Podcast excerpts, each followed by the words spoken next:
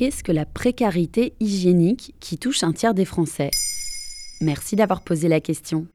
En partenariat avec l'association Don Solidaire, l'IFOP a publié le 21 mars 2023 son baromètre Hygiène et précarité.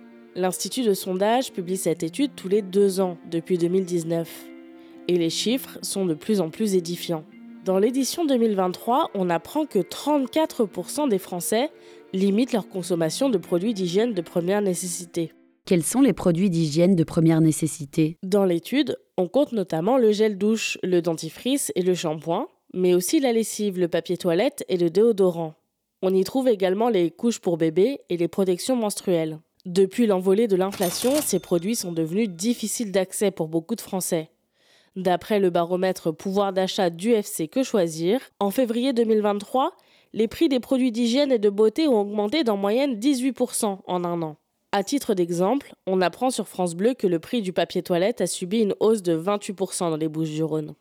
Par ailleurs, l'Institut IRI et le magazine LSA notent une baisse de près de 41% en volume de vente des produits hygiène, santé et bien-être entre janvier et février 2023. Et donc, par quoi se caractérise la précarité hygiénique? On parle de précarité hygiénique dès qu'une personne doit se priver, même occasionnellement, d'un de ses produits de première nécessité. 7% des sondés de l'IFOP se brossent les dents sans dentifrice, tandis que 8% se lavent sans savon ni gel douche. Et 17% des parents utilisent moins de couches qu'ils ne le souhaiteraient.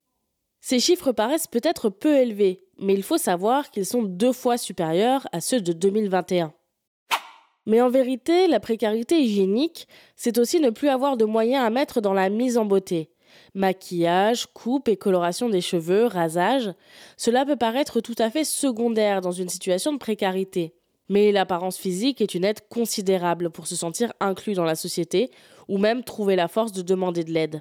Dans le même baromètre de l'IFOP et Don Solidaire, on apprend que 23% des Français renoncent au moins occasionnellement à des sorties en raison d'un sentiment de malaise lié à l'apparence personnelle. Comment faire pour venir en aide aux personnes concernées par la précarité hygiénique? Cette précarité touche désormais tout le monde. Famille, jeunes, parents, célibataires.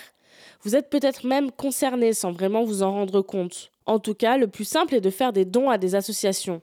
Par exemple, la prochaine fois qu'une collecte a lieu dans votre supermarché, pensez aux produits d'hygiène et pas seulement à l'alimentaire. Si vous souhaitez donner tout de suite, renseignez-vous sur les associations locales ou de quartier. Et si vous souffrez de précarité hygiénique, essayez de mettre côté la honte que cela pourrait vous faire ressentir et parlez-en à vos proches ou rapprochez-vous d'associations qui sont là pour vous aider.